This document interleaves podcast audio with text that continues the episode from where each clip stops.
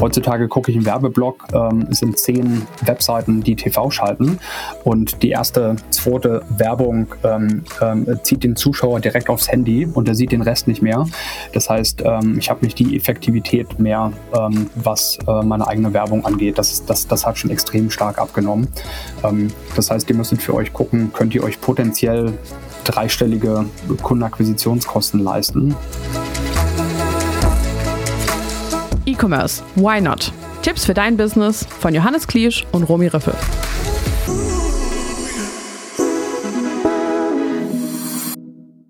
Romy, was geht ab? Was geht ab? Äh, ähm, ich sitze gerade viel an der Planung für nächstes Jahr. Ähm, Umsatzplanung, Mitarbeiterplanung. Excel-Skills, die müssen wir gleich noch riechen, gell? Ja, ähm, und äh, bin da gerade irgendwie viel in so Reportings unterwegs, so Reportings aufzubauen. Ähm, Mit wie viel Prozent Wachstum wünschst du dir, hast du dir nächstes Jahr bei gesagt? äh, 40 Prozent. Schaffen wir Ja. Johannes lacht doch. Das schaffen wir. Bin ich mir sicher. Sehr gut. Was hättest du denn gesagt? Wie viel Prozent Wachstum? Mhm. Doch, 40 Prozent, glaube ich, ist äh, stark. Die Dienstleistung ist immer umsatzmäßig schwerer zu skalieren. Brauchst auch immer Kunden. Und wir haben ja uns ja äh, entschlossen, bei Snoxalting boutique-mäßiger unterwegs zu sein, dass wir sagen, hey, nicht so schnell wachsen, dafür hochqualifizierte Leute finden, etc. Deswegen, let's fucking rock 40 Prozent. Und was steht bei dir gerade an? Ähm, Fun Fact habe ich mitgebracht. Wir haben ja mit TikTok gestartet, habe ich ja bei ein paar Was geht ab gemacht. Schätzfrage. Mhm. TikTok Johannes Kliesch oder TikTok äh, Snox? Johannes Kliesch, wie viele Follower habe ich? 21.000. Boah, ich glaube, es sind 23,5. Das war aber nicht die Schätzfrage, die ich mitgebracht habe. Im Oktober haben wir einen neuen Bewerbungsrekord. Also Ah. Leute, die sich in unserer Firmengruppe, nenne ich es mal, Ja. beworben haben. Also auch Snoxalting, Snoxlicious, also das ist unser Kaffee, Mhm. Snox Immobilienfirma und vor allem natürlich Snox GmbH E-Commerce. Mhm. Wie viele Leute haben sich im Oktober beworben? Wie viele? Okay. Also viel Be- absolut. Ja, wie viele Bewerbungen sind eingegangen? Und das ist wirklich eine Bewerbung und nicht so, Ja. ah, habt ihr noch Jobs? So Service-Tickets mäßig, ah, kann ich bei euch arbeiten, sondern wirklich mit Lebenslauf anschreiben. Wenn wir einen Rekord hatten, sage ich 280. Stark, 220 waren es, glaube ich. Und das fand ich ganz spannend, weil unser Hauptziel ist ja äh, bei TikTok vor allem Bewerbungen äh, zu bekommen. Hier im Podcast muss ja auch sein, eins der Ziele. Irgendwie unser Ziel hier ist, Kunden für Snoxhalting zu gewinnen, irgendwie unsere Personal Brands weiter auszubauen, Werbepartner, aber vor allem auch äh, Leute für unsere Unternehmen zu gewinnen. Und ich finde es spannend, weil im Mai waren es noch irgendwie 70 Bewerbungen und jetzt sind wir bei 200. Also man kann es nicht Fragen wir ab. ja, woher sie uns kennen, ey, es sind die verschiedensten Sachen. Und im Oktober war, muss man auch sagen, unser Summer Trip. Ich glaube, da sehen auch viele. Nichtsdestotrotz haben wir es im halben Jahr geschafft, die eingehenden Bewerbungen zu verdreifachen. Finde ich mal einen geilen Fact, habe ich heute Morgen gehört. Habe ich gedacht, das bringe ich heute mit in den Podcast. Das ist doch schön. In diesem Sinne, Viel Spaß mit der Folge. viel Spaß. Herzlich willkommen zu einer neuen Folge Podcast. Heute haben wir Björn Kolbmüller zu Gast, ein Serial Entrepreneur mit dem mittlerweile dritten erfolgreichen Unternehmen. 2010 gestartet mit Flaconi, dann sechs Jahre später mit Zenloop. Jetzt ganz neu dazugekommen ist ja Casa. Da wird uns Björn bestimmt auch ein bisschen was darüber erzählen, was es ist. Was ich super spannend finde, ist, dass es eigentlich eine Reise ist von B2C to B2B zu einem mehr oder weniger Hybridmodell. Mega spannend. Ich durfte Björn vor allem in seiner Rolle als Gründer von Zenloop kennenlernen. Wir selber nutzen Zenloop hier in unserer Firma und so habe ich Björn kennengelernt und in Kontakt gekommen.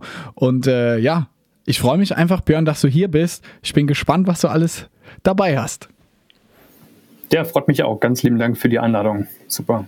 Wo würdest du sagen, hat deine Businessreise angefangen? Also was waren so die ersten Schritte, wo du gemerkt hast, hey, ich bin Gründer, das ist das, was mich happy macht. Ähm, genau.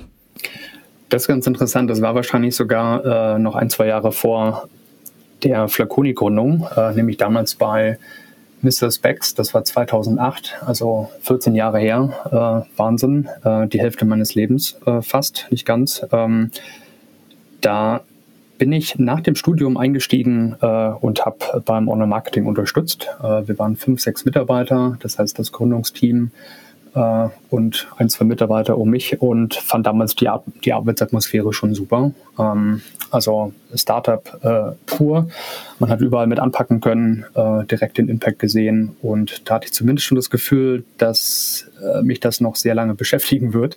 Ähm, ich bin dann aber trotzdem noch mal zwei Jahre zu Procter Gamble gegangen. Das war 2008, 2009 bis 2010 äh, nochmal die Marketing-Schulbank gedrückt ähm, und äh, habe da aber dann auch gemerkt, nach zwei Jahren Großkonzern, dass Startup doch das Richtigere für mich ist und ich das einfach viel spannender finde. Und wie kam denn die Idee zu Flaconi? Ja, ähm, Mr. Specs war oder ist ja nach wie vor ein E-Commerce-Modell für ähm, Brillen, Kontaktlinsen, Sonnenbrillen und äh, damals bei Procter ähm, bin ich zufällig, ähm, das weiß man nicht, wenn man bei Procter startet, auf welche spannende Marken äh, man quasi gesetzt äh, wird, äh, die man dann verantwortet. Mich hat vier Wochen vor dem Jobstart meine damalige Managerin angerufen und gesagt, hier Björn, du wirst die äh, Luxusdüfte verantworten im ähm, Dachmarkt. Ähm, und ich erstmal ganz unsicher gewesen, weil ich gar nicht wusste, dass Procter, ähm, also damals, mittlerweile haben sie das ähm, äh, ähm, Parfümportfolio verkauft, aber Procter Gamble war damals der größte Parfümhersteller weltweit. Ähm, und auch im Unterschied zu den ganzen anderen Marken Lizenz, ähm, Lizenznehmer, ähm, das heißt äh, große Marken wie Gucci, Dolce Gabbana, äh, Lacoste, Hugo Boss und so weiter und so fort unter Vertrag gehabt. Und ich bin vom Kopf her davon ausgegangen, dass ich auf irgendwas lande, äh, was eher äh, Gillette oder Ariel oder Pampers ist und war ähm, positiv verdutzt, dass es da auch Parfümmarken gibt. Genau, habe das zwei Jahre gemacht, also war für die Luxusdüfte im Dachmarkt verantwortlich und das war dann auch, muss man sagen, der Startschuss für Flaconi, weil die einzigen ähm, Kunden, den wir online hatten, war damals tatsächlich Douglas. Ähm, also wir hatten natürlich unglaublich viel äh, stationäres Geschäft mit äh, Müller, den äh, damals noch den äh, großen Warenhäusern, privaten Fachhandel und online gab es eigentlich nur äh, Douglas als halbwegs vernünftiger Shop. Ähm, äh, parallel ist Zalando gestartet, Mr. Specs gestartet, also die ganzen ähm, erfolgreichen Drittmarken E-Commerce-Modelle ähm, und hatte damals gesehen, dass es eigentlich zu Douglas kein Pendant gibt, ähm, der aus einer, aus einer E-Commerce Pure Play Sicht einen sehr guten Job macht. Also ein perfektes Einkaufserlebnis für ähm, Parfümerieartikel hat gefehlt. Ähm, das heißt, dass das, das ähm, Zalando für Schuhe, Mr. Specs äh, für Brillen, das, das gab es im Parfümeriebereich nicht. Ähm, und das war dann der Startschuss für die Flaconi-Idee. Ja. Anders als bei Snox, wir sind da super blauäugig reingegangen. Wir hatten keinen Plan von der Uni gekommen.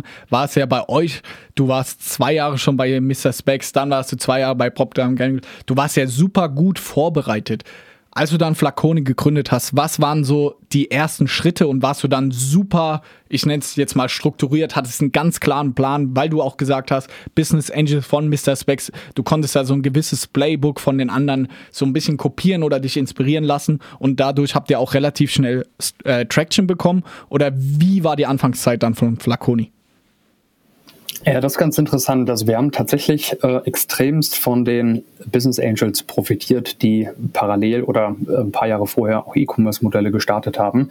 Ähm, einfaches Beispiel, ähm, äh, wir waren tatsächlich am Anfang auch bei Mr. Specs im Büro Untermieter und kon konnten im Prinzip einen, einen Raum nebenan laufen und äh, fragen hier, welche Zahlungsanbieter nutzt ihr, was sind gute DHL-Konditionen und, und, und. Ja, also konnten da quasi extrem von profitieren. Äh, aber die ähm, äh, parfümspezifischen Fragestellungen oder, oder sozusagen für die Parfümerieindustrie spezifischen Fragestellungen online.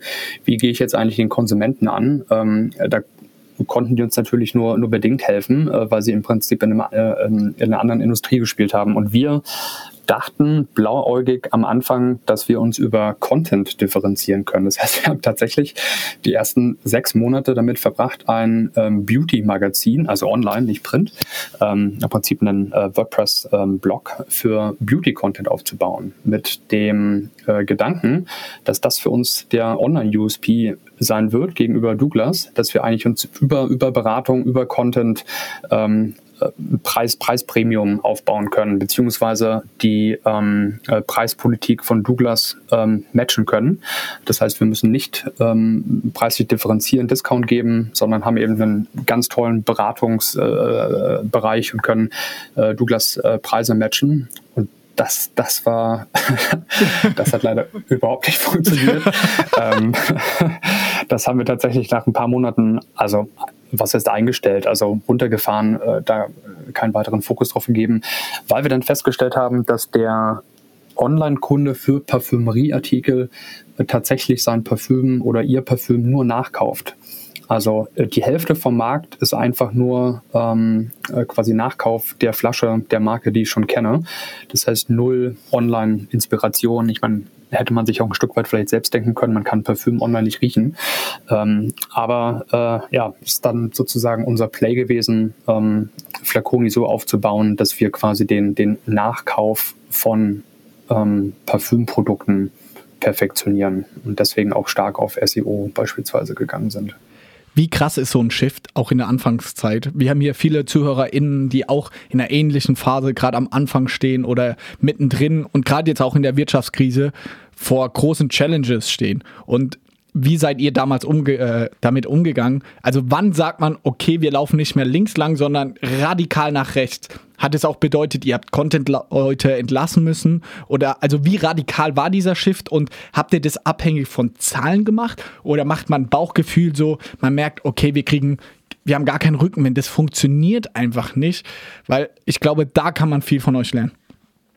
Ja, ähm, das war Gott sei Dank noch relativ früh in der Unternehmensphase. Das heißt, wir waren damals, als wir das gemerkt haben, vielleicht 15, 20 Mitarbeiter. Ich habe es nicht mehr genau im Kopf. Ähm, ist auch äh, zwölf Jahre her aber relativ früh, Gott sei Dank, sodass wir ähm, damals noch keine spezialisierten Mitarbeiter für das Online-Magazin hatten. Das heißt, wir hatten jetzt kein ähm, Online-Redaktionsteam, was nur dedicated ähm, dort Content geschrieben hat, sondern haben äh, Mitarbeiter im Prinzip noch thematisch vielfältig eingesetzt. Ähm, damals war es, glaube ich, so, dass dann die äh, Redaktionsdame auf ähm, SEO-Themen danach eher gegangen ist, weniger auf ähm, beratenden Content. Das heißt, da haben wir Gott sei Dank sehr flexibel sein können wie haben wir das festgestellt? Also wir haben A festgestellt, dass das äh, Magazin ähm, nicht schnell genug Traktion bekommt, was jetzt gar nicht damit zu tun hatte, dass das aus der Endkonsumentensicht unrelevant ist, aber SEO aber dauert einfach Zeit und die Zeit hatten wir nicht. Also wir mussten gucken, dass wir schneller Umsatz machen. Ähm, das heißt, äh, äh, dann relativ schnell den Shift haben müssen, äh, Sachen auszuprobieren und haben tatsächlich dann über A, ähm, Pricing-Tests, also wir haben angefangen, ähm, punktuell Rabatte zu geben, äh, gesehen, dass eigentlich ähm, Rabattierung der extrem starke Conversion-Hebel ist. Also sowohl für die ähm, On-Page-Conversion äh, als auch dann, äh, muss man sagen, dass ähm, äh, äh, spielt sich ja dann selbst in die Karten, ähm, dass wenn On-Site die Sachen besser konvertieren, dass dann die Rankings auch nachziehen und so weiter.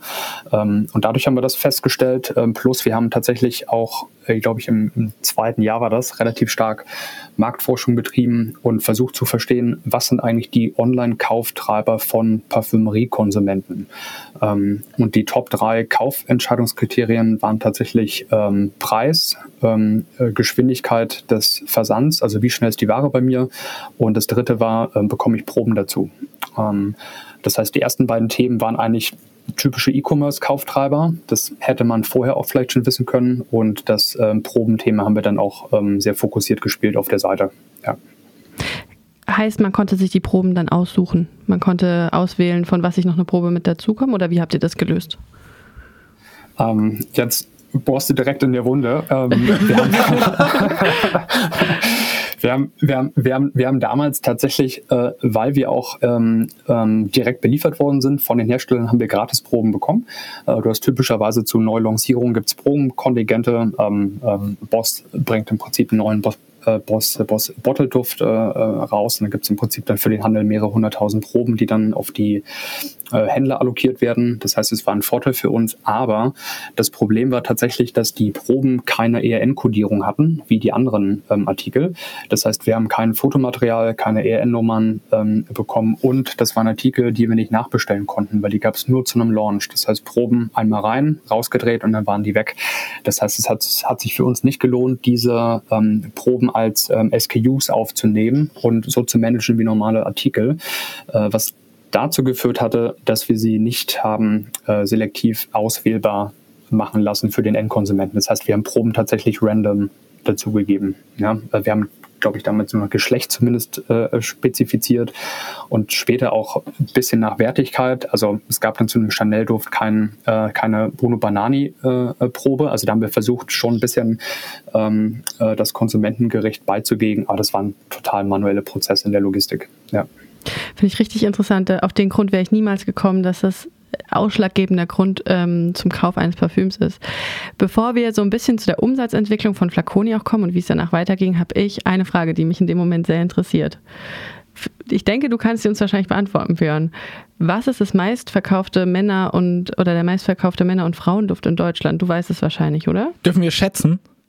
Bitte. Okay, Männer. Okay, wir schreiben auf, Romy. Mhm. Und ich weiß es nicht aktuell, aber ich habe eine starke Hypothese, weil es beides Klassiker sind, die äh, die letzten zehn Jahre äh, Nummer eins Düfte waren. Ähm, und die kennt ihr auch beide. Ich hoffe, ich bekomme danach keine Anrufe von ehemaligen Arbeitgebern. Björn. ich sage bei Männern Boss Bottle und bei Frauen ist es Oh, ist sehr hochpreisig, aber ist halt die größte Marke, sage ich, Chanel Number 5. Das ist so, so bekannt. Ich kenne niemanden, der das trägt, aber ist halt irgendwie das Parfüm. Deswegen hätte ich die beiden gesagt. Lustig, ich habe das ähnliche. Ich habe auch Männer Hugo Boss, aber ich glaube nicht das Bottle, sondern dieses helle, dieser helle Flakor. Ich weiß nicht, wie der heißt. Und bei Frauen hätte ich auch, habe ich Chanel Nummer 5 oder weil's, weil ich auch dachte, das ist vielleicht zu teuer, ähm, weiß aber nicht, ob das günstiger ist, von Mugler, Mugler, äh, dieses Alien was ich schrecklich finde. Ja, super. Ihr seid scheinbar Parfümerie-Experten. also äh, tatsächlich Boss, Boss äh, Bottled äh, total der Klassiker. Ähm, hatte damals und wahrscheinlich immer noch um die äh, 3, 4, 5 Prozent Marktanteil. Ähm, also jetzt nicht die Hälfte vom Markt, aber ja, tatsächlich, wenn man bedenkt, dass... Ich habe es auch genutzt. Ähm, und tatsächlich, ich hatte sozusagen damals, als ich bei Flaconi angefangen habe oder wir das gestartet haben, auch noch die Déjà-vus, dass, dass ich tatsächlich Boss Bottled mit 18 als Deo bei mir im Seitenfach meines Autos hatte. ähm, das, so schön im Sommer ähm, liegen lassen, dass so das genau. ganze Auto. äh, und ja, genau, Chanel Nummer 5 tatsächlich auf der, auf der Frauenseite ähm, ja, relativ stabil bei ähm, 5%. Und muss man sagen, beide Düfte ähm, zum Weihnachtsgeschäft nochmal mit höheren Marktanteilen, weil es eben Klassiker sind. Klassiker schenkt man gerne, da kann man nicht viel falsch machen. Deswegen geht typischerweise da der Marktanteil auch hoch. Und ähm, genau, Thierry Mugler und ähm, da meintest du wahrscheinlich auch das Hugo, Hugo von Hugo Boss, das blaue äh, mit, der, mit dem Feldflaschendesign, mit diesem grünen äh, Grundgürtel, genau, auch, auch beides, beides Klassiker, ja. Wahnsinn. Wie gut hat Flaconi funktioniert? Nachdem ihr das Geschäftsmodell umgestellt habt, so sage ich mal, zwischen den Zeilen habe ich jetzt rausgelegt, dass es eine ganz schöne Preiskampf einfach war. Also wenn man Logistik, sage ich mal, die Operations im Griff hat, mit Logistik, die Waren kommen an, plus die Proben hast du gerade genannt, dann ging es ja sehr viel über den Preis. Wart ihr damit erfolgreich? Konntet ihr darüber dann äh, sehr gut skalieren? Wie groß ist auch Flaconi geworden? Ja, ähm, also damals hat tatsächlich ähm, die äh, Pricing-Intelligenz uns geholfen, ähm, dann Traktion zu ähm, gewinnen oder Transaktionen aufzubauen. So einen richtigen Durchbruch haben wir aber erst mit der TV-Werbung erzielt, weil wir damals gemerkt haben, dass wir mit Online-Marketing äh, in einem relativ kleinen Markt, also der Markt für äh, Parfümerieprodukte, äh, der selektive Markt, muss man sagen, für, für Parfümerieprodukte, also ähm, alles exklusive ähm, DM ähm, und so weiter, also Drogerien außen vor gelassen, sondern wirklich nur Parfümerieartikel sind ähm, ungefähr dreieinhalb Milliarden in Deutschland. Das ist verglichen mit äh, Schuhen und Fashion, wo ich dann eher bei 30, 40, 50, 60 Milliarden bin, äh, unglaublich klein. Das heißt, wir haben äh, immer die Herausforderung gehabt, ähm, schnell auf ein 100 Millionen Euro Umsatzlevel zu kommen und wussten, wenn wir den gleich guten Job wie ein Zalando machen, dann schaffen wir eigentlich trotzdem nur ein Zehntel vom Umsatz. Das ähm, war für uns auch ein wichtiger wichtige Leitlinie oder Erkenntnis, ähm, sozusagen auch die Ziele richtig zu stecken, da gar keine Milliardenfirma vom Umsatz her aufbauen zu können, weil der Markt das gar nicht hergibt. Wir haben deswegen relativ früh angefangen, TV zu testen. Das war im Q4 2000 2012, möchte ich sagen, 2012 oder 2011, nicht mehr ganz so sicher, wo wir ähm, bei ganz kleinen ähm, äh, Kanälen damals glaube ich, sogar noch MTV, wenn mich nicht alles täuscht, ähm, haben, wir, haben wir quasi ganz kleine TV-Tests gefahren, also ähm, 10.000, 20.000 Euro netto äh, Media-Volumen und gesehen, dass TV für uns gut funktioniert. Ähm, Gott sei Dank hatten wir mit Flaconi ähm, ein Business, wo wir eigentlich äh, zumindest auf der, auf der Damenseite hundertprozentigen ähm, Zielgruppenmatch haben. Also jede Frau, die ähm, TV guckt und sieht unseren Spot, ähm, hat eigentlich irgendeinen Artikel im Badezimmer, den wir auch gelistet haben.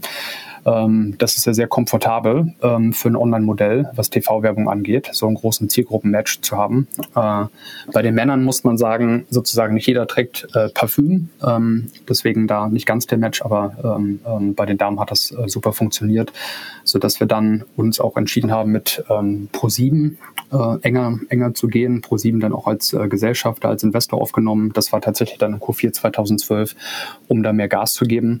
Und dann haben wir tatsächlich ähm, unter anderem Six komplett durchgebucht, weil wir wussten, ähm, das gucken ähm, mehrheitlich Frauen, ähm, äh, super, super Zielgruppenfit. Ähm, die Spots haben super konvertiert und haben tatsächlich irgendwann jeden einzelnen Werbeblock auf Six zu jeder Tageszeit, zu ähm, jedem Wochentag durchgebucht und haben dann 2012, 13 eigentlich angefangen, äh, Flaconi zu skalieren. Also erst nach zwei, drei Jahren ging es eigentlich so richtig los mit TV.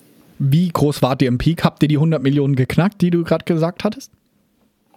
Äh, mittlerweile ja. Damals haben wir plus minus 10 Millionen Umsatz gemacht. Ähm, Flaconi, ich kenne jetzt die 2022er Zahl noch nicht, ähm, aber ich schätze mal, dass Flaconi aktuell jetzt in 22 äh, 300, 400 Millionen Umsatz macht. Äh, wow. Du hast ja gerade angesprochen, äh, ProSieben ist da mit reingekommen. Ich nehme an, Six hat, ich weiß gar nicht, gibt es Six noch? Ich denke schon, ja. Ähm, auf, sehr, auf sehr geringem Marktanteil. Also Six war immer ein kleiner, kleiner, kleiner, kleiner Sender. Aber es war für uns perfekt zum Testen, ähm, weil auch die großen ProSieben äh, Werbeblöcke, Germany's Next Topmodel und Co. natürlich unfassbar teuer sind. Was ähm, kostet sowas? Ähm, brutto, Primetime, also tatsächlich Samstag, 20.15 Uhr ähm, zu einer großen Show, 20 Sekunden, 70.000 Euro. Uff. Habt ihr es mal gemacht? Wir haben wir es tatsächlich auch, auch ein paar Mal gemacht, weil wir auch unfassbar viel Bruttomedia hatten. Ähm, äh, jährlich ungefähr 20, 30 Millionen Euro Bruttomedia Volumen zur Verfügung. Ähm, deswegen haben wir auch zwangsläufig sogar in äh, Pro7 Sat1, Kabel 1 gehen äh, müssen, weil wir das Bruttomedia ähm, gar nicht auf Six ähm, haben verteilen können, weil einfach die Kurz Reichweiten zu gering sind. Ihr hattet einen Investoren-Deal, sage ich mal, Media for Equity Deal, also Pro7, die Gruppe hat Anteile von euch bekommen. Dafür habt ihr, wie du es gerade formuliert hast, ein gewisses Kontingent bekommen und konntet so, äh, sage ich mal, ausspielen. Würdest du da, würdest du das uns empfehlen, sage ich mal? Äh, Habe ich tatsächlich in den letzten Wochen ein paar Mal nachgedacht, weil wir sehr ähnlich wie ihr oder damals äh, Flaconi auch einen toi toi toi hohen Zielgruppenmatch haben. Wir haben sogar Männer- und Frauenprodukte in der Theorie zu fast jedem, äh, für jeden. Und wir haben es auch gemerkt, wir haben schon äh, bei Prime Video jetzt vor Champions League haben wir mal einen äh, Spot geschaltet und der hat schon auch echt konvertiert. Also es war nicht schlecht und ähm, Arne, unser Teamlead für Performance Marketing und ich sind gerade äh, dabei, die ersten Schritte in Richtung TV zu machen, erste Infos reinzuholen. Und da war ich auch so, ey, why not vielleicht also das sind jetzt wirklich einfach nur äh, Gedankengespinste. 1% an Pro7 Sat 1 abgeben, dafür mal keine Ahnung, wie viel Medienleistung wir bekommen würden, aber das mal so geil zu testen, könnte ich mir richtig gut vorstellen, dass es bei uns funktioniert, wobei so voll der USP fehlt, so warum musst du jetzt unbedingt unsere Socken kaufen? Aber da, du hast ja Millionen quasi ausgegeben im TV, würdest du das Bauchgefühl lieber lassen oder machen? Gute Frage. Ich würde es in jedem Fall testen, ähm, weil die Hypothesen, glaube ich, eher dafür sprechen. Ähm, also wie du gesagt hast, ähm, hochtransaktionales Produkt. Ich glaube, man geht einmal auf die Webseite und kauft potenziell sofort. Ich muss mich nicht wie bei einer Reise oder bei einer Versicherung oder Möbeln über Wochen lang ähm, dazu entscheiden. Das heißt, ähm, genau, also ich sehe sehr, sehr, sehr schnell ähm, Erfolg, ob der Traffic konvertiert. Ähm, Zielgruppenfit hast du angesprochen. Was ihr für euch wahrscheinlich besser wisst, als ich das jetzt von außen beurteilen kann, ist, ob ähm, ihr euch das vom Deckungsbeitrag leisten könnt. Das heißt, man müsste sich im Prinzip anschauen, ähm, was habt ihr vom äh, Customer Lifetime Value hierher an Deckungsbeitrag und könnt ihr das ähm, ähm, front investieren in TV. TV ist sehr, sehr teuer geworden. Ähm, das war damals, muss man sagen, da hatten wir schon Vorteile, dass wir mit äh, Zalando und Co. einer der ersten äh, waren damals äh, an Digitalmodellen, die Online-TV gemacht haben. Das heißt, der oder die Zuschauerin ähm, hat den Fernseher an, der Werbeblock startet und dann gab es im Prinzip nur ein, zwei, drei Digitalspieler, die TV-Werbung geschaltet haben. Das heißt, ich habe relativ viel ähm, von der Werbefläche für mich vereinnahmt. Heutzutage gucke ich einen Werbeblock, ähm, es sind zehn Webseiten, die TV schalten und die erste, zweite Werbung ähm, ähm, zieht den Zuschauer direkt aufs Handy und er sieht den Rest nicht mehr.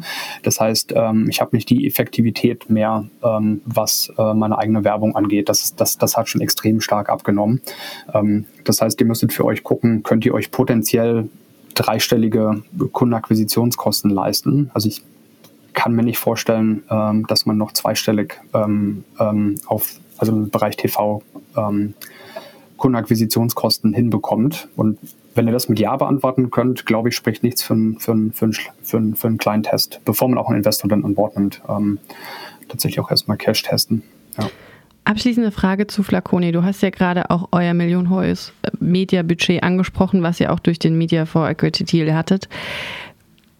Würdest du sagen, wenn ihr diesen Deal nicht hat, hättet und keine TV-Werbung in ja, dem Ausmaß hättet schalten können, dass es noch einen anderen Weg gegeben hätte, um so erfolgreich umsatztechnisch auch mit Flaconi ja, wachsen zu können in den sechs Jahren?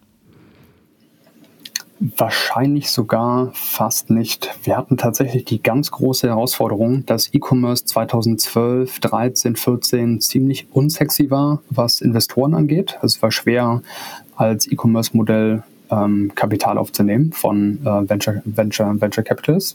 Äh, was daran liegt, äh, dass damals in den ersten Jahren die großen E-Commerce-Modelle noch, noch, noch schwer unprofitabel waren ähm, und noch unklar ähm, war, wann und in welcher Form ähm, Zalando und Co. überhaupt Geld verdient. Und das war tatsächlich schwer aus Investoren sich damals ähm, äh, Geld, Geld aufzunehmen, weshalb wir uns auch für den Pro7-Deal entschieden haben, ähm, wo wir im Prinzip über, ähm, wie Johannes schon gesagt hat, über das Media for Equity dann, dann TV auch haben leisten können. Äh, hätten wir das nicht bekommen, hätten wir in dem gleichen Maße ähm, äh, Cash raisen müssen, also im Prinzip ähm, äh, genau das, ähm, das Geld dann ähm, selber in TV hätten investieren äh, müssen. Und ich glaube nicht, dass wir so viel Volumen hätten erfolgreich aufnehmen können vom, vom äh, Cash her. Also damals nicht. Wir waren vom Umsatz zu klein und die ähm, Funding-Lage, die war auch sehr, sehr schlecht damals, 2012, 2013. Du hast dich dann entschieden, das Kapitel Flaconi hinter dir zu lassen. Kannst du was zu den Parametern sagen? Du hast schon den ProSieben-Deal ja jetzt ein paar Mal angesprochen. Du hast deine Anteile dann an ProSieben verkauft. Hältst du sie immer noch? Habt ihr einen sogenannten irgendwie Swap-Deal gemacht? Also ihr habt eure sage ich mal, Anteile eingebracht von Flaconi. Dafür habt ihr Aktienbeteiligung bekommen äh, von Pro7. Ich weiß gar nicht, ob die damals schon an der Börse waren, weil die waren, glaube ich, zwischenzeitlich auch in Private Equity Hand. Äh, ich bin gar nicht äh, so top of mind. Kannst du was zu den ganzen Parametern des Deals sagen und wie dann für dich die Reise weiterging? Ja, der Deal war relativ einfach strukturiert. Also tatsächlich ein reiner Cash-Deal. Das heißt, wir haben unsere Anteile komplett damals verkauft und äh, hatten noch eine einjährige Earnout-Phase. Das heißt, wir waren noch ein Jahr äh, quasi angestellt, äh, von Pro7 angestellte Geschäftsführer. Und dann ging es weiter, Zenloop, man sieht es hier im Video hinter dir und ich habe es ja im Intro schon angekündigt, wir sind auch stolzer Partner von Zenloop und nutzen das intensiv. Wie kam es zu Zenloop?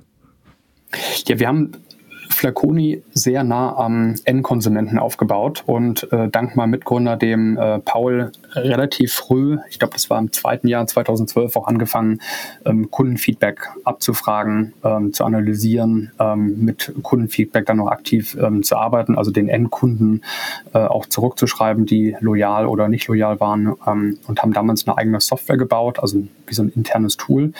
Ähm, und das war für uns extremst erfolgreich und förderlich bei Flaconi. Wir haben dadurch gesehen, was die Kauftreiber sind. Wir haben dadurch unsere ähm, Kundenbindung extrem steigern können und, und, und, und, und. Und haben dann gesagt, Mensch, eigentlich wäre es spannend, das interne Tool, was wir damals gebaut haben, das weiter zu professionalisieren und als Softwarelösung der Branche zurückzugeben, aus der wir ursprünglich selbst gekommen sind. Ähm, das heißt, wir haben eigentlich nur die Seite gewechselt vom ähm, E-Commerce-Unternehmer zum Software-Unternehmer, aber sind ähm, auf der Kundenseite der Branche treu geblieben. Und das haben wir mit Zenloop dann gestartet, ähm, eine ähm, CX-Plattform gebaut, mit der wir jetzt großen Unternehmen oder wir, ich bin ja mittlerweile sozusagen auch raus, komme nachher wahrscheinlich noch zu, ähm, aber mit dem Zenloop großen Unternehmen dabei hilft, die Kunden besser zu verstehen und zu loyalen Fans zu machen. Was, ja. was war die größte Überraschung für dich, als du mit dem Unternehmen dann quasi von der B2C-Seite auf die B2B-Seite gewechselt bist? Das Spannungsverhältnis haben wir ja auch immer. Also wir sind ja auch mit Snox Salting B2B und ähm, äh, mit Snox sehr B2C. Also da gibt es ja schon sehr große Unterschiede. Also ich glaube, die größte Umstellung und wirklich bei far größte Umstellung war von dem hochtransaktionalen B2C-Geschäft und hochtransaktional auch nochmal ähm, gerade bei Flaconi bei den geringen Warenkörben. Wir haben ja keine Möbel verkauft, sondern Parfümerieartikel für 30, 40, 50 Euro ähm, und hatten täglich 15, 20.000 Bestellungen, also hoch, hochtransaktional. Ähm, auf einmal B2B Produkte zu verkaufen und einen Abschluss im Monat zu machen. also da habe ich die ersten Monate sehr, sehr gelitten. Ähm, ich bin ja äh, Marketeer von, von Natur aus. Das heißt, äh, damals im BWL-Studium und schon immer mich eigentlich ähm, äh, sehr, sehr stark für Marketing-Themen interessiert, Marketing-Sales. Und das war das war schon für mich hart, dass das äh, so lange gedauert, äh, einen Kunden als, als, als B2B-Unternehmer zu akquirieren. Jetzt muss man aber auch fairerweise sagen, dass B2B ein ähm, Enterprise B2B Sales Geschäft ist. Das heißt, äh, sehr hohe, große Kontraktvolumen, 50, 60, 70.000 Euro. Und ähm, bei solchen großen ähm, äh, Jahresvolumina entsprechend äh, sich der äh, Käufer auch lange Zeit nimmt ähm, äh, zurecht und die ähm, Kaufentscheidung einfach wirklich Monate oder Jahre dauert. Ja. ja, das war eine krasse Umstellung für mich. Das war ja, sehr, sehr gelitten. genau. Das kann ich mir vorstellen. Wie ist es dann mit Zenloop gestartet? War es so, ihr habt losgelegt, dann hast du einen Hörer in die Hand genommen, so hätte ich es jetzt gemacht, wenn äh, äh, ich jetzt auf einmal ein Softwareunternehmen gründen würde, würde ich die Freunde von PureLay und alle anrufen und sagen, hey, ich habe jetzt eine coole Software. Hast du dann bei Mr. Specs, bei Zalando allen angerufen und dann hat es gut geklappt und auch hier habt ihr schnell Erfolge erzielen können oder hattet ihr wieder ein, zwei Jahre so Anlaufschwierigkeiten, wo ihr erstmal herausfinden musstet, was ist überhaupt das Geschäftsmodell hinten dran? Weil ich kann mir auch vorstellen, damals 2016 Customer Experience, war das schon überhaupt ein großes Thema so bei den Unternehmen? Ähm, das, das ist ganz interessant. Also die äh, Lösung, die wir gebaut haben, äh, fragt Kunden Feedback mithilfe der NPS-Methodik äh, ab, Net, Net Promoter Score. Und äh, in den USA ist das eigentlich schon eine Standardmetrik äh, für ähm, Kundenloyalität. Und das, das, das schwappte erst die letzten ähm, fünf bis zehn Jahre so langsam nach ähm, Europa. Ähm, das heißt, viele hatten von der Metrik schon mal was gehört, aber konnten sich nicht so richtig was darunter vorstellen, wie man das jetzt ähm, ja, exzellent im Operativen einsetzt, ähm, gerade was die vielfältigen Prozesse angeht. Äh, Johannes, ihr seid ja mittlerweile da auch äh, absolute Profis, ähm, aber es ist halt einfach nicht nur eine Umfrage verschicken und that's it, ähm, sondern wenn man viel rausholen will, ähm, damit gehört halt deutlich mehr dazu, prozessual abzubilden. Ähm, und das das habe ich mir tatsächlich leichter vorgestellt damals. Wir sind 2016 gestartet, als es dann ähm, äh, war, äh, weil wir schon den Kunden äh, auch dazu überzeugen und dafür gewinnen äh, mussten, auch alle Prozesse auszurollen. Das heißt, nicht einfach nur Feedback abzufragen, sondern mit dem Feedback tatsächlich auch was äh, zu machen ähm, und auch mit den Kundengruppen zu arbeiten. Das heißt, äh, für uns war total wichtig, dass wir da Account Management aufbauen und die Kunden aktiv ähm, betreuen. Und ja, genauso wie du es gesagt hast, also ähm, am Anfang natürlich Family und Friends angerufen, hier wollt ihr nicht Zenloop einsetzen. Ähm, und das war auch ganz interessant, weil wir erst ähm, über die ersten ein, zwei Jahre haben lernen müssen, ähm, dass wir für uns äh, ein Ideal Customer Profile ähm, aufzubauen, also eine, eine, eine ganz genaue Definition, wer ist eigentlich unser perfekter ähm, Kunde vom Geschäftsmodell.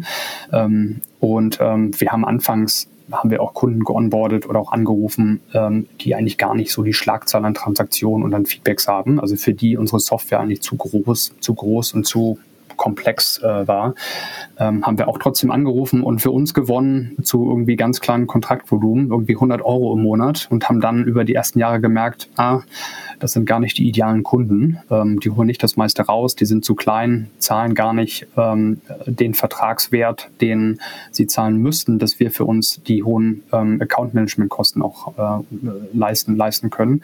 Und das war schon tatsächlich auch eine Lern Lernerfahrung wieder über die ersten Jahre. Ähm, die wir haben machen müssen. Deswegen, wir haben nach ein, zwei Jahren dann für uns definiert, dass ähm, E-Commerce-Unternehmen für uns eigentlich die Kernzielgruppe sind. E-Commerce-Unternehmen jenseits von 30 Millionen Euro Umsatz. Das war damals die Zielgruppendefinition. Was kannst du uns zu deiner neuen Unternehmung Yakasa sagen? Ja, ähm, Yakasa ist eine Bewertungsplattform bzw. Vergleichsplattform für Immobilienmakler. Das heißt, wir helfen vornehmlich Verkäufern von Immobilien dabei, bessere Maklerentscheidungen zu treffen. Ähm, das heißt, ähm, angenommen, du möchtest deine Wohnung, Haus oder was auch immer verkaufen, ähm, kennst jetzt keinen Makler und die meisten Menschen äh, kaufen, verkaufen Immobilien einmal im Leben und nicht jede Woche oder jeden Monat, weshalb einfach die Erfahrung fehlt, ähm, ähm, welcher Makler da passend ist, ähm, bieten wir im Prinzip auf der Seite ähm, die größte Abdeckung an Immobilienmaklern an. Wir haben knapp 24.000 Immobilienmakler gelistet auf der Seite ähm, haben die Makler zu einzigartigen Profilen zusammengefasst ähm, mit den Informationen, die wir zu den Maklern im Netz gefunden haben und äh, sortieren die nach den äh, Bewertungen und nach anderen Kriterien entsprechend für den Konsumenten und genau helfen dabei bei der Maklerentscheidung. Wie habt ihr 24.000 Makler auf eure Seite gebracht innerhalb kürzester Zeit? Genau, das sind 24.000 Makler, die bei uns ein kostenloses Profil haben. Also es sind nicht 24.000 Makler, die ich einzeln angerufen habe und die wir gewonnen haben, mit uns zusammenzuarbeiten. Das muss ich dazu sagen. Äh, gut, dass du die Frage stellst, äh, Romy. Ähm, und ähm, genau, letztendlich haben wir das Internet äh, durchsucht nach Immobilienmaklern. Gibt quasi viele ähm, Datenbanken, Listen auf Google Maps ähm, kann man das sehen, ähm, auch Tools, ähm, die man da einsetzen kann und haben dann genau die Daten im Prinzip ähm, aufbereitet und zu Profilen verarbeitet. Wie ist das Geschäftsmodell bei sowas? Ist ja, ich nehme an, Marktplatz und jetzt musst du irgendwie B2C machen. Romy hat es ja schon gesagt, um B2B irgendwie die Makler, dass sie wahrscheinlich ihr Profil pflegen, aber gleichzeitig meine Mama, die ihr Haus verkaufen will, müsst ihr auch auf die Plattform machen. Also, wie schafft ihr das erstmal? Du hast gesagt, du bist Marketer von Herz. Wo ist das Bottleneck? Wie geht ihr vor? Ja, also es ist tatsächlich ähm, ein äh, starkes äh, Suchthema. Ähm, das heißt, Search sowohl ähm, organisch als auch paid ähm, extrem relevant. Deswegen, ähm, Romy, du hast es auch vorhin richtig gesagt, jetzt von B2C zu B2B zu Marktplatz was B2C und B2B gleichzeitig ist in dem Sinne. Das heißt, ich habe ähm, oder muss ähm, auf äh, beiden Seiten gucken, dass ich Liquidität aufbaue, also sowohl die Endkunden als auch die Makler ähm, gewinnen, äh, mit mir auf der Plattform zu arbeiten. Ähm, und auf der Endkundenseite ist es tatsächlich ein starkes Suchthema. Das heißt, ähm, ich habe viel Nachfrage nach ähm, generischen Suchbegriffen wie Immobilienmakler in Frankfurt. Es gibt viel Beratungsanfragen zu Suchbegriffen oder Themen, äh, mit denen man sich nicht jede Woche beschäftigt. Was ist eine Auflassungsvormerkung und so weiter. Also die Immobilientransaktionen ähm, sind ja noch sehr, ähm, ja, ich sag mal, wenig digital und äh, mit vielen Fremdbegriffen äh, behaftet. Da ist einfach viel Suchvolumen drauf. Ähm, und das ist im Prinzip unser Spiel auf der Endkonsumentenseite und auf der Maklerseite ähm, ist es jetzt ähm, im Prinzip dann das, das, das B2B, das B2B-Spiel wie vorher, also typisches Vertriebsgeschäft. Ähm, wir ähm, rufen die Makler an, wir schreiben den Maklern, lernen die auf Konferenzen kennen und äh, versuchen die für Jakasa zu gewinnen. Und das Geschäftsmodell funktioniert so, dass wir Premium-Profile an die Makler verkaufen. Das heißt, äh, jeder hat ein kostenloses Profil und wir helfen den Maklern aber mehr Sichtbarkeit zu gewinnen, indem man mit einem Premium-Profil ähm, eigenes Bildmaterial anreichern kann, Content anreichern kann, äh, in den Stadtverzeichnissen deutlich sichtbarer wird. Man bekommt die Kontaktanfragen weitergeleitet und, und, und. Das heißt, wir helfen dem Immobilienmakler eigentlich bei der Digitalisierung, wenn man so möchte, von seinem Online-Auftritt neben seiner eigenen Webseite ähm, sich ein zweites Standbein oder zweite, zweite Säule aufzubauen. Lieber Björn, wir schätzen ja jedes Mal bei uns im Podcast. Zeit für die Schätzfrage.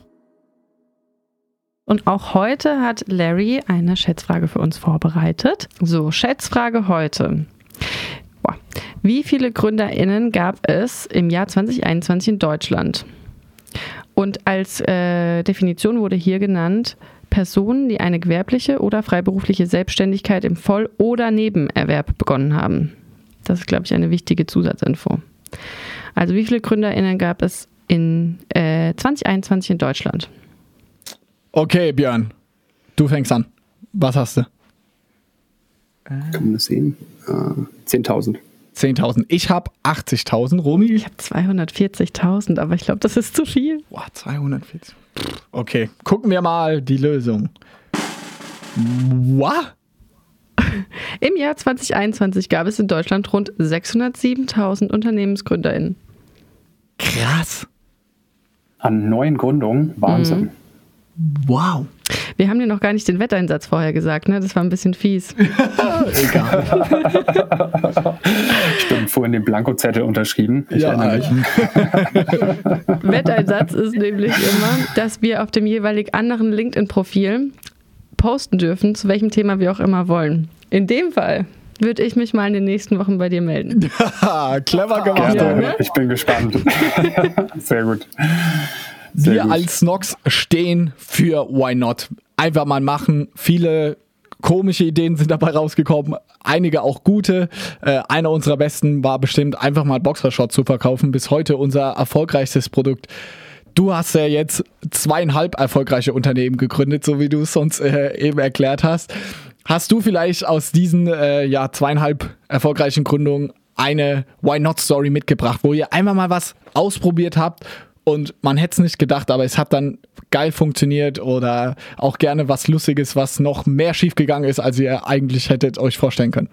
Also was gar nicht funktioniert hat, war tatsächlich, äh, da muss ich immer wieder dran denken, das, das Beauty-Content-Thema, was ich vorhin meinte, ähm, was absoluter Reinfall war, ähm, was bei Zendup extrem gut funktioniert hat, was wir anfänglich nicht dachten, ist, wie wir mit den Unternehmen äh, migrieren. Also, dass wir quasi so ein, so ein kleines HTML zur Verfügung stellen und das Unternehmen kann das einfach selbst in eine E-Mail einbauen und schon ist es live und kann Feedback abfragen. Wir haben uns monatelang oder wirklich, wirklich äh, jahrelang am Anfang haben wir ähm, äh, versucht, Integrationen zu bauen, ganz kompliziert, äh, sophisticated, ähm, wie wir mit den äh, Shops äh, migrieren, ähm, eigentlich am, am, ja, ich sag mal, der Zielgruppe vorbei letztendlich. Und das war so ein großes Aha-Erlebnis mit eigentlich ganz wenig Aufwand, ähm, ganz individuell mit den Kunden zu connecten. Ähm, da muss ich immer noch dran denken. Ähm, ja, ist jetzt ein bisschen technisch, weiß nicht, ob das für die Hörer nachvollziehbar ist, weil es jetzt sozusagen so, so ein B2B-Thema ist. Ähm, aber ja, das war Ja, für mich ein großes denken? unternehmerisch. Abschließende Frage. Auch eine Frage, die wir jedem äh, Gast stellen. Wenn du dich auf eine Charaktereigenschaft beschränken müsstest von dir, die dich dorthin gebracht hat, wo du heute bist, welche wäre das? Neugier. Neugier. Passt auch dazu, dass du immer wieder was Neues gegründet hast. Ja, tatsächlich eines meiner fünf, fünf wichtigsten Werte. Neugier. Kannst du uns noch einen zweiten Wert sagen, weil du das gerade so Ja. straight fünf rausgesagt hast? Finde ich sehr spannend. Ja, tatsächlich. Also ich bin da totaler Verfechter von, habe das auch, äh, gibt ja ganz viele so Persönlichkeitstests, ähm, ähm, kennt ihr auch sicher, ganzen ähm, Reese, MBTI, Strengths Finder, wie sie alle heißen. Genau, für mich äh, neben Neugierde äh, sehr, sehr wichtig Familie als Wert. Ähm, genau, Familie und Neugierde oder Neugier treiben mich täglich voran. Mega. Björn, vielen, vielen Dank für diesen ehrlichen Podcast. Super spannend hier mal jemand, der wirklich B2C, dann B2B, jetzt Marktplatz, sehr, sehr inspirierend. Und ich bin gespannt, wo deine dritte Unternehmung hingeht. Wir werden das äh, nachverfolgen und vielleicht kommst du ja bald mal wieder zu Gast und erklärst uns dann, wo da der Knackpunkt war, wo, wie ihr das Geschäftsmodell gehebelt habt. Also danke, dass du dir die Zeit genommen hast. Es war eine grandiose Folge. Dankeschön. Ganz lieben Dank an euch beide und bis bald. Bis bald. Tschüssi. Was eine Folge und was eine Journey von Björn. Ich kann jetzt auch verstehen, warum du so oft schon von ihm erzählt hast davor. Wirklich sehr inspirierend und crazy Weg und so, ich finde es so spannend, wie man in so vielen unterschiedlichen Bereichen weit gedacht hat. Ja, Mit seinen unterschiedlichen Unternehmen. Aber Johannes, wer ist dann nächste Woche hier zu Gast? Ich glaube, ich war noch nie so aufgeregt vor einer Folge. Und zwar meine Freundin war zu Besuch. Die liebe Belinda. Komische Situation. Für mich, für uns. Aber ist eine gute Folge geworden. Super persönlich. Auch mal ist uns wichtig aufzuzeigen, wie es denn ist, von null anzufangen und jetzt mal ganz nah an der Gründung dabei zu sein. Sie macht das jetzt ungefähr in einem Jahr. Also haben wir auch da mal jemanden eingeladen, wie es ist, große, wichtige Entscheidungen zu treffen, weil da gab es einige Fuck-Ups, einige Herausforderungen. Und das hört ihr am Montag. Der Montag ist Podcast-Tag. Sehr gut.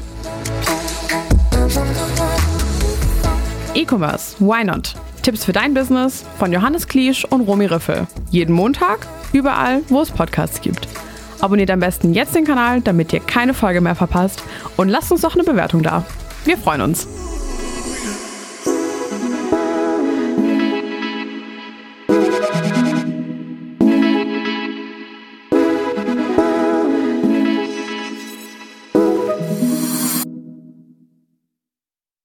Dieser Podcast wird präsentiert vom Team Snox.